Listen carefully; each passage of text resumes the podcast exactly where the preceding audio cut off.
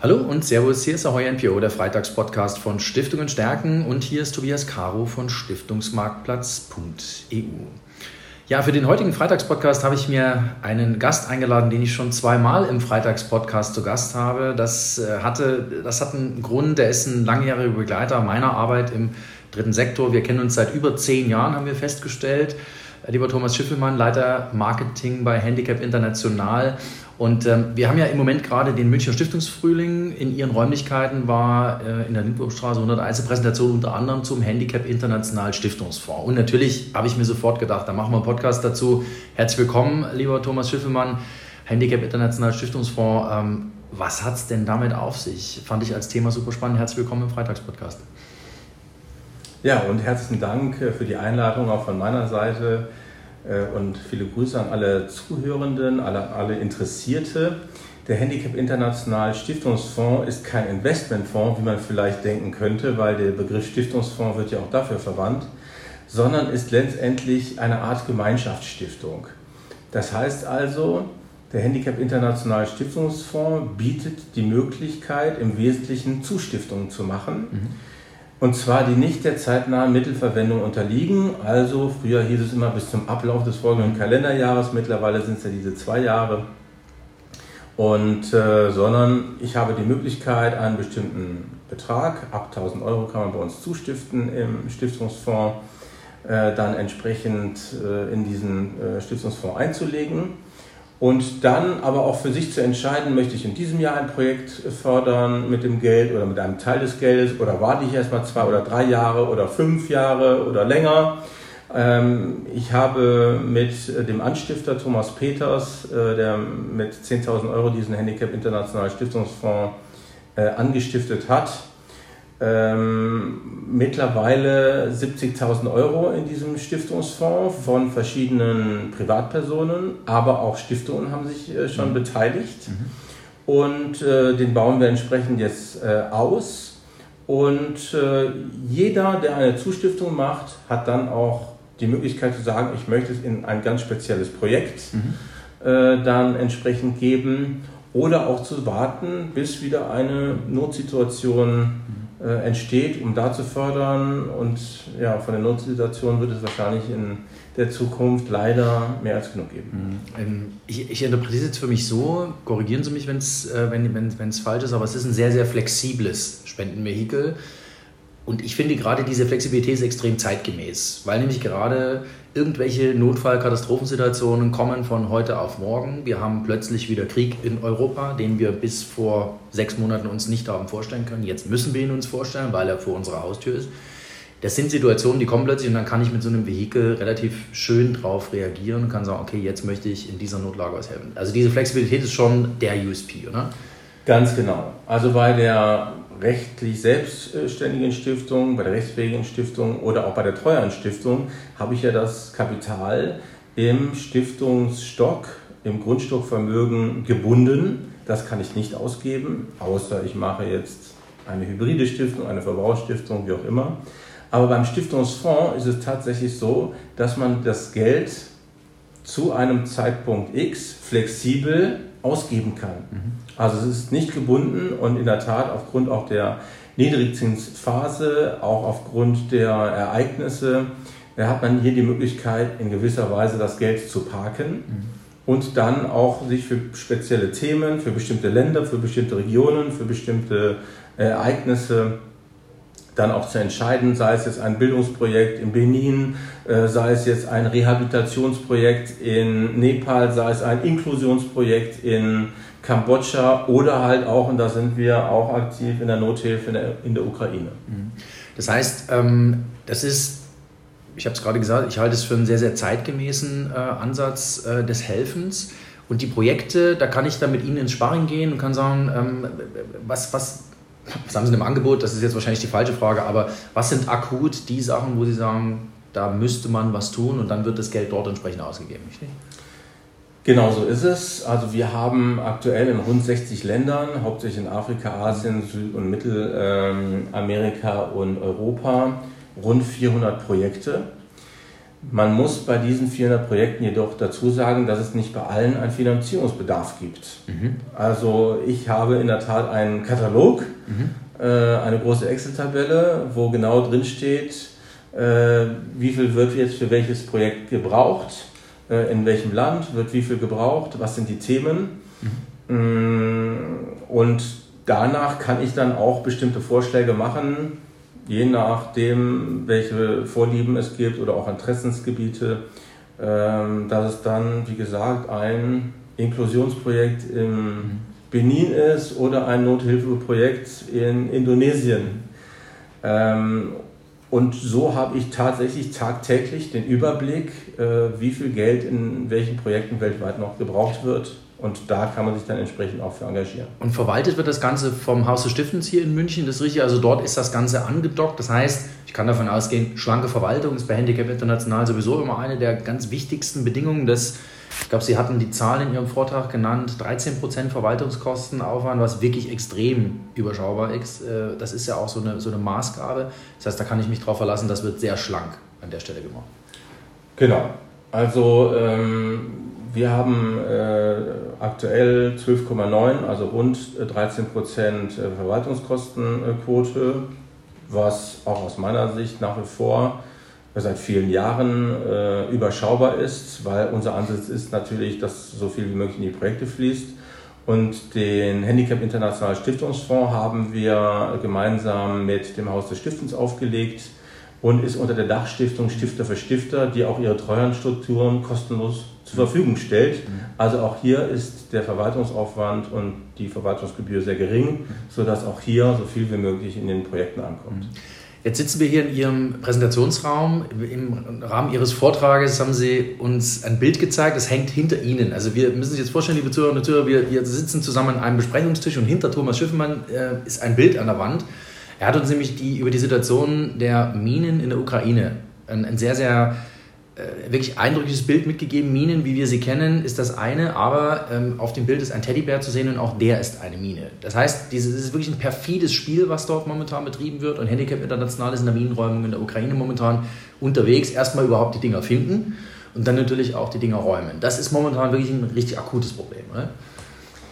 Ja, also die äh, Kriegsführung, wie Sie sagen, wird immer perfider. Also wir kennen ja, äh, oder der Großteil kennt wahrscheinlich noch die sogenannten Tellerminen aber mittlerweile ist es halt auch sehr, sehr stark auf die Zivilbevölkerung ausgerichtet äh, in, in dieser Kriegsführung. Und ja, das sind zum Teil Puppen, äh, das sind zum Teil äh, Spielsachen ähm, oder auch Teddybären, die umfunktioniert werden oder so verkleidet werden mit Minen. Und was äh, noch dazu kommt, also diese Minen sind ausgestattet mit, mit Sensoren, mhm. sprich also, das ist jetzt nicht irgendwie ein Windstoß oder wenn Tiere zum Beispiel auch dann äh, diesen Teddybär als Beispiel dann aufnehmen, dass sie explodieren, sondern diese Sensoren erkennen Menschen und diese Minen explodieren dann nur mhm.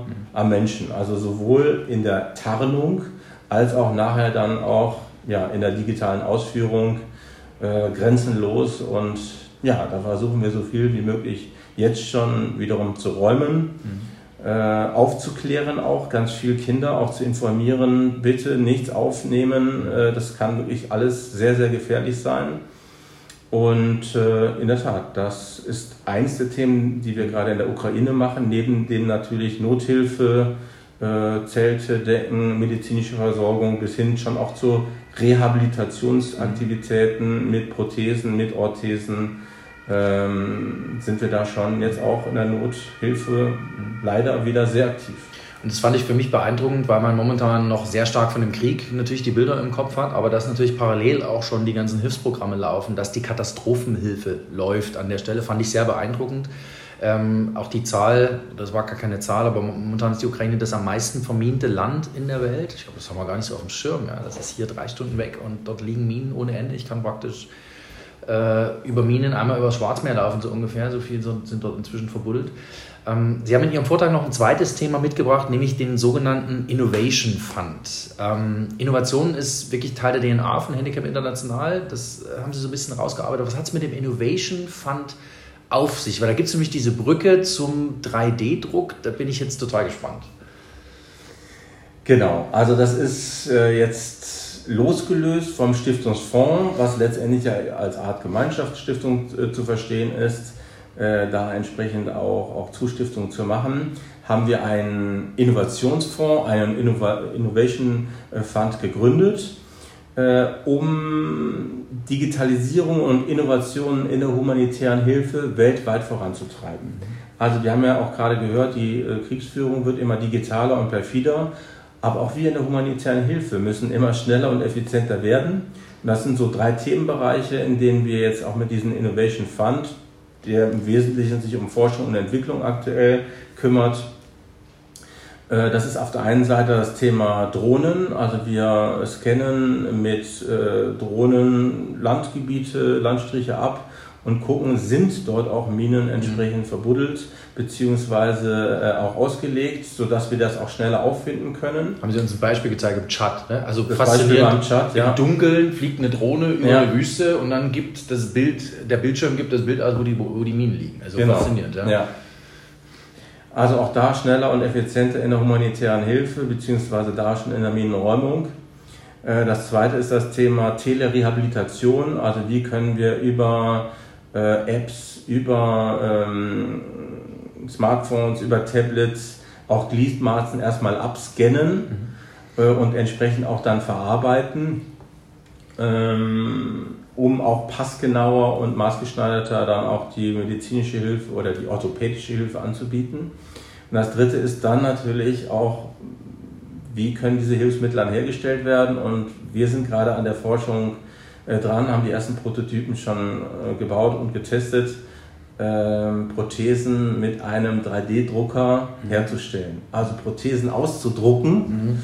Und das funktioniert aktuell sehr gut. Mhm. Aber dafür sind natürlich auch Investitionen äh, notwendig. Für dieses und für nächstes Jahr werden noch rund 500.000 Euro mhm. äh, gesucht und auch gebraucht, um diese Innovationen weiterentwickeln zu können. Mhm. Und da geht es dann äh, wahrscheinlich weniger um die Prothese an sich, die ist wahrscheinlich schon sehr weit entwickelt, sondern es geht um vor allem Forschung und Entwicklung, da muss Personal akquiriert werden, da müssen Technologien nochmal neu ergründet werden. Dafür ist wahrscheinlich dieser Innovationsfonds, wenn ich jetzt mal ins Deutsche übersetze, gedacht.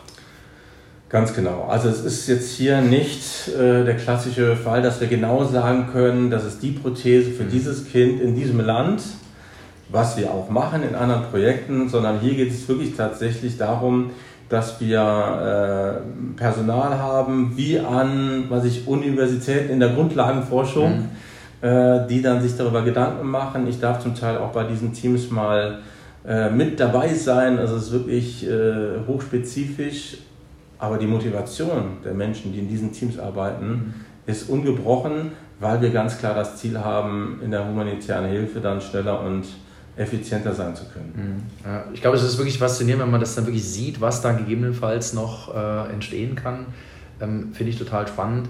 Ähm, was glauben Sie, ähm, wo führt diese Innovation irgendwann hin? Also es macht die Hilfe tatsächlich schneller und effizienter, so, so denke ich es mir. Ne? Also am Ende des Tages ist das das Ergebnis, was rauskommt.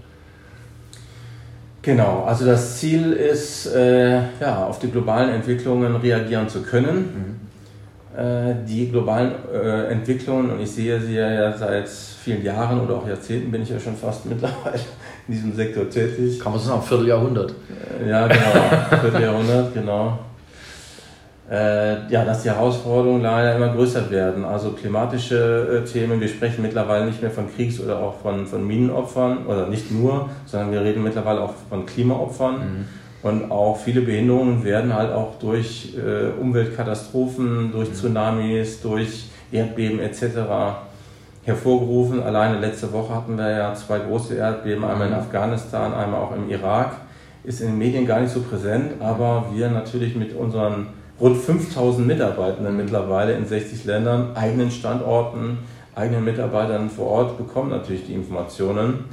Also die Herausforderungen werden sowohl in den kriegerischen Auseinandersetzungen, in den geopolitischen Auseinandersetzungen bis hin zu den sozialen und klimatischen Auseinandersetzungen äh, nicht geringer, sondern eher mehr. Und von daher haben wir uns dafür entschieden, ähm, bestmöglichst auch neben den traditionellen äh, Themen auch mit Innovationen und auch der Digitalisierung diesen Herausforderungen zu begegnen.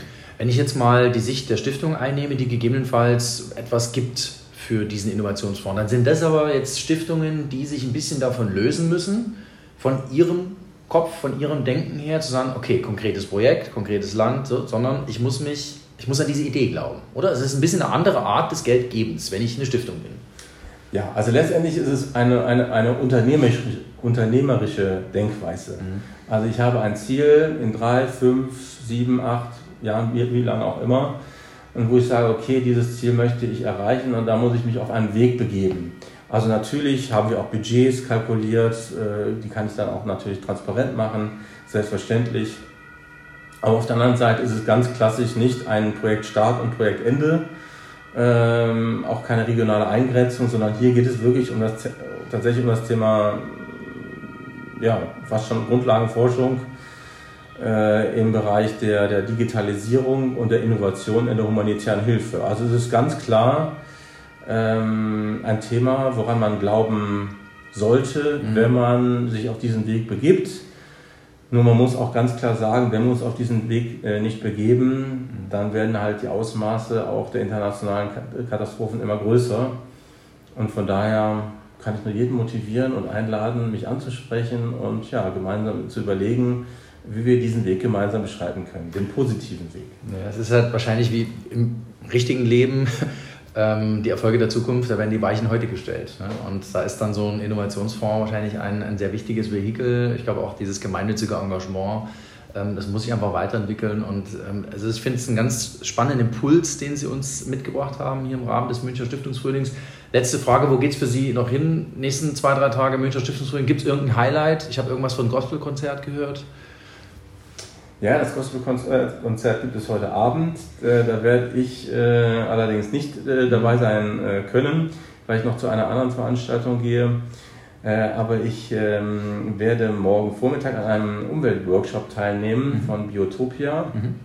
in der Nähe von dem Museum für Mensch und Natur in der Nähe des, des ähm, ja, Nymphenburger Schloss mhm. Schlossparkes. Und ja, dadurch, dass halt äh, die ökologischen und die sozialen Themen, die lokalen und die internationalen Themen alle miteinander zusammenhängen, äh, habe ich neben anderen Veranstaltungen, die ich jetzt in den letzten Tagen schon besucht habe oder auch bei der Eröffnungsveranstaltung auch äh, zum Teil teilgenommen habe, zum Teil ja auch Vorträge gehalten habe, mich jetzt morgen für diese Veranstaltung äh, entschieden, für diesen Umweltworkshop und da bin ich schon ganz gespannt drauf.